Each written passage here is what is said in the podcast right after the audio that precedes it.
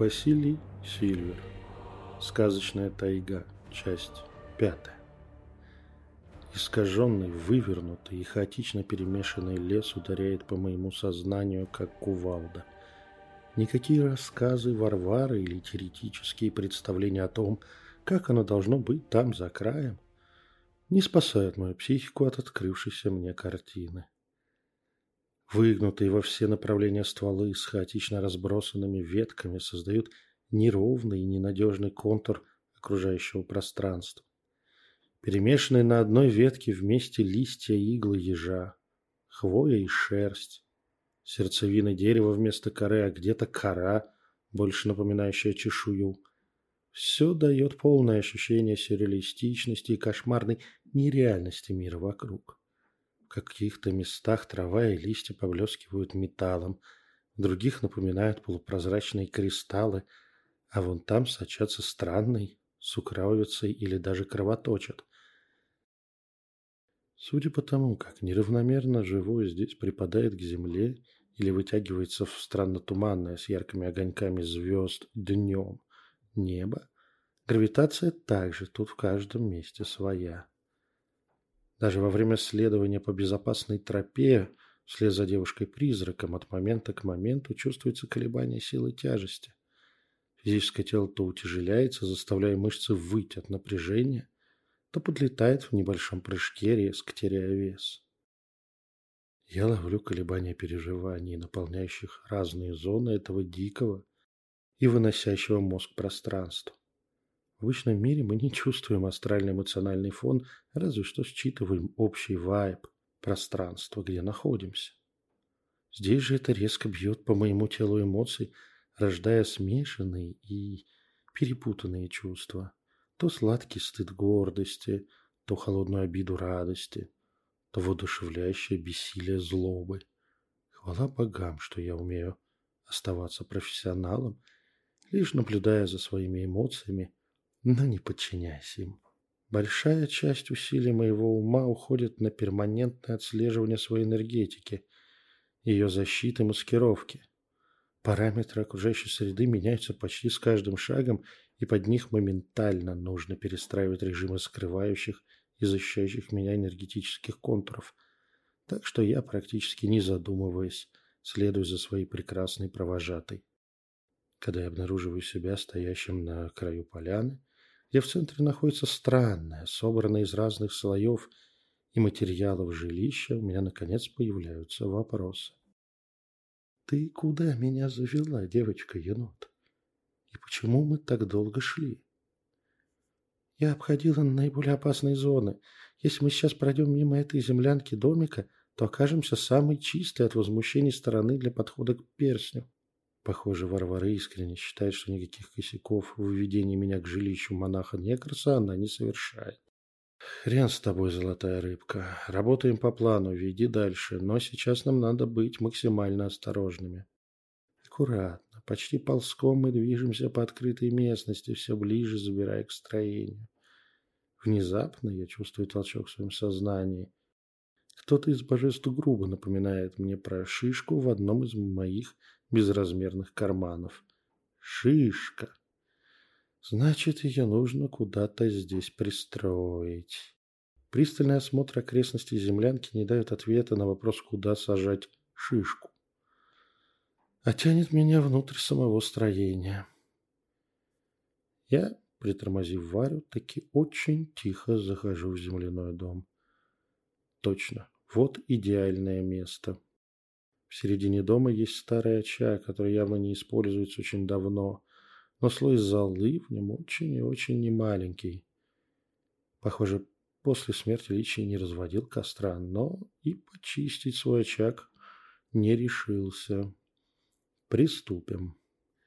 Я делаю небольшое углубление ровно посередине каменного круга и кладу в центр шишку. Потом засыпаю ее пеплом и даже поливаю из взятой мной с собой фляги с водой. Воды у меня мало, но куда деваться-то? На месте, где я положил подарочек от Лешего, почти сразу начинает пробиваться росток. Все, диверсант сделал свое дело, диверсант должен сматываться. Выйдя из землянки, обнаруживаю всю трясущуюся от страха Варвару. Она чувствует приближение чего-то очень, очень опасного.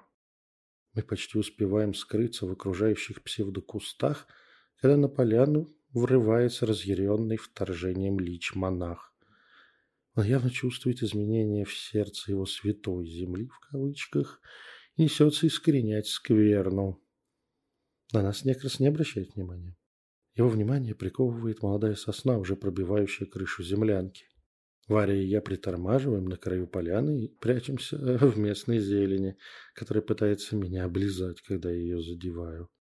Пока нас не обращают внимания, хочется хоть одним глазом посмотреть на мега-битву сосны с монахом. От центра поляны начинает расходиться структурирующие окружающую энергию волны. Сосна закрепляет и растаскивает на положенные пласты местную смешанную энергетику. Вот оно, энерготерраформирование в технологиях лесной нечисти. Мертвый черноризец всеми силами борется с этим процессом. Он молится, стоя на коленях и осеняя себя крестным знаменем – это создает волну искажения, пытающуюся противостоять сосне структуратору. Но его конфу оказывается слабее особой шишки лешего. В какой-то момент линии структурированной энергии, как в клетку, захватывают фигуру монаха. Уже его самого начинает корежить, искривлять, возвращать в нормальную мертвую постать вместо искаженного умертвия лича. Он бьется, как еще живая бабочка на пронзающей ее иголки энтомолога-садиста. Но по всему видно, что это уже бесполезно. Пипец котенку. Не будет тут на просторах русского севера своего православного суперлича. Ну и хвала богам. Старичка в лавре нам и так с головой хватает. Вся кровь. Мы с Варей енотом, не сговариваясь, втапливаем на максималках подальше от поляны. Сейчас должно рвануть. Вся накопленная энергия недодохлого монаха выйдет в окружающее пространство взрывообразным выплеском. Энергетический выплеск из несостоявшегося святого старца догоняет нас. Я падаю в землю лицом, прикрывая руками голову, командуя в Варе. «Ложись!» Все как учили, ногами к вспышке и перераспределить щиты в заднюю верхнюю полусферу. Варюс испугу своим призрачным телом скрывается под дерном. В сантиметрах десяти надо мной проходит большая бушующая волна. Жесткая и близко к физическому плану настолько, что роняет небольшие деревья, срезая их как серпом. Изида Пано, наша святая матка и ею сын Хорус, урату и хронь. Все, пронесло. Теперь быстро вперед. Погони не будет, кончился Лич. Енотка бросается вперед, я бегу за ней на максимальной скорости. Волна взрыва расчистила нам путь от искривлений. Мы на рысях несемся к останкам Вари сквозь поломанный лес, перепрыгивая через завалы, а где-то проскальзывая под поваленными стволами. Гадалки не ходи, сейчас придет ответная волна искажений, заполняющая вычищенный участок. Вот тут мы и кончимся сами. Поминай, как звали. Ходу, я сказал, ходу. Вот место последнего пристанища мертвой девушки. Тело, если это можно им назвать, валяется под каким-то псевдодеревом. Опознать в этом мешанине что-либо у меня получается только по руке, сжимающей перстень, и то от нее осталась разве что странно мумифицированная кисть. Сейчас совсем не время разжимать пальцы покойника, чтобы добраться до золотишка, так что я просто хватаю всю кисть и с сильным рывком выламываю ее из остального месива. Противный хруст и в безразмерный карман подсумок моей парки отправляется единственная относительно нормальная часть тела Варвары Енотихи. А внутри ее кулака безошибочно чувствуется наш древний перстень реликвия. А теперь кромки. Отпусти нас, чудо-лес, чудо-деревья, чудо-трава и чудо-грибы. Кромку я пролетаю насквозь, не избавляя скорости. За мной, как привязанная, прорывает ее и Варя. Похоже, что ее тело и цель ее жизни в виде перстня сильнее любых преград. Я, задыхаясь, валюсь пластом на хвойную подстилку леса и пытаюсь не выплюнуть собственные легкие, глядя в бесконечно голубое небо в разрывах между крон сосен. Все, ближайшие полчаса и пару-тройку сигарет я никуда не попрусь. Скорее подрву себя как магическую бомбу в случае опасности, чем сдвинусь хоть на метр. Ох, Василь Свет Серебряный, или как там тебя, ну ты мне удружил, вот герой. Леший склоняется над моим лицом, всем собой выражая удовольствие и радость. Ты как сумел в самый центр зоны искажения обратный энергомодулятор-то засунуть? Там сейчас внутри аномальной зоны 2.0 такое происходит, что твои коллеги бы остатки души продали за возможность это наблюдать. Лесной дух, завывшись от радости и облегчения, перестал изображать сказочно-стариковский говор, а начал изъясняться вполне уверенным, моложавым голосом, используя современные термины. Интонации стали нормальными. Эх, вышел из роли старичок. Надо бы вернуть. Так с Божьей помощью, отец. Вот мой енот вывел меня на полянку с часовынкой и с землянкой. Так я сразу и сообразил, куда мне шишечку-то пропихнуть. Тебе на радость. Наш совместный с Лешим дикий ржать сотряс всю округу. Почти отсмеявшись, мы поворачиваем лицо к небу. Оттуда доносится до боли знакомый гул лопастей вертолета. Блин, где они десантный Ми-8 МТ-то взяли? Пантажеры. Это, мелок, твои. Леший пнул меня, лежащего на спине, зажатой в руке сигаретой. Давайте им посадку иродом. Давай зеленые им, отец, пусть садятся. У них сейчас свет в конце туннеля забрежил, ответил я, помахивая в воздухе оторванной конечностью Варвары, вытащив ее из кармана. Сплошной лесной покров внезапно раздвигается, и на образовавшуюся большую поляну со стрекотом пускается антрацитово-черный вертолет. Нет, ну что за понты, честное слово. Когда они его еще и покрасить успели, и иллюминаторы затонировать даже у пилотов. Из открытой двери люка выпрыгивают люди в черном. Шутка. Но оперативники ордена действительно затянуты в черные военного образца костюмы, черные берцы, бронежилеты и на их головах черные каски с поднятыми приборами ночного видения. Лица этих младших послушников закрывают плотные балаклавы и военно-тактические очки. На трехточечных ремнях на боку у каждого висит пистолет-пулемет. Прям сват, а не магический орден. Черные фигуры рассыпаются по периметру поляны, прикрывая активированными артефактами и заклятиями вертолет и всю поляну от аномальных происшествий. Когда барьер установлен и активирован, из недр вертолета спрыгивает на землю еще одна фигура в черном.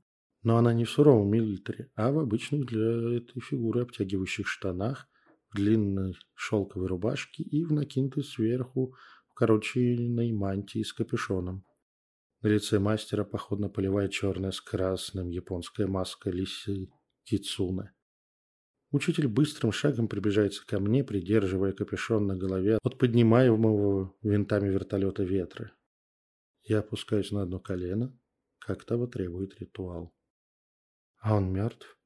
Голос мага из-под маски звучит чуть охрипше. «Да, мастер». Я отвечаю, не поднимая склоненной головы. Его ученица? Она призрак, погибла, унося реликвию из зоны. Я делаю жесты, на поляне проявляется Варвара. Хорошо, что все время была внутри предполагаемого купола защит, и младшие послушники не среагировали на ее появление. Отлично. А где перстень? Учитель явно доволен каким-то своим мыслям. Я медленно достаю из кармана руку Варвар с зажатым в кулаке артефактом и протягиваю ее мастеру. Тот быстрым движением выхватывает мумифицированную конечность из моих рук и бросает свою бохо-сумку, висящую на плече под мантией.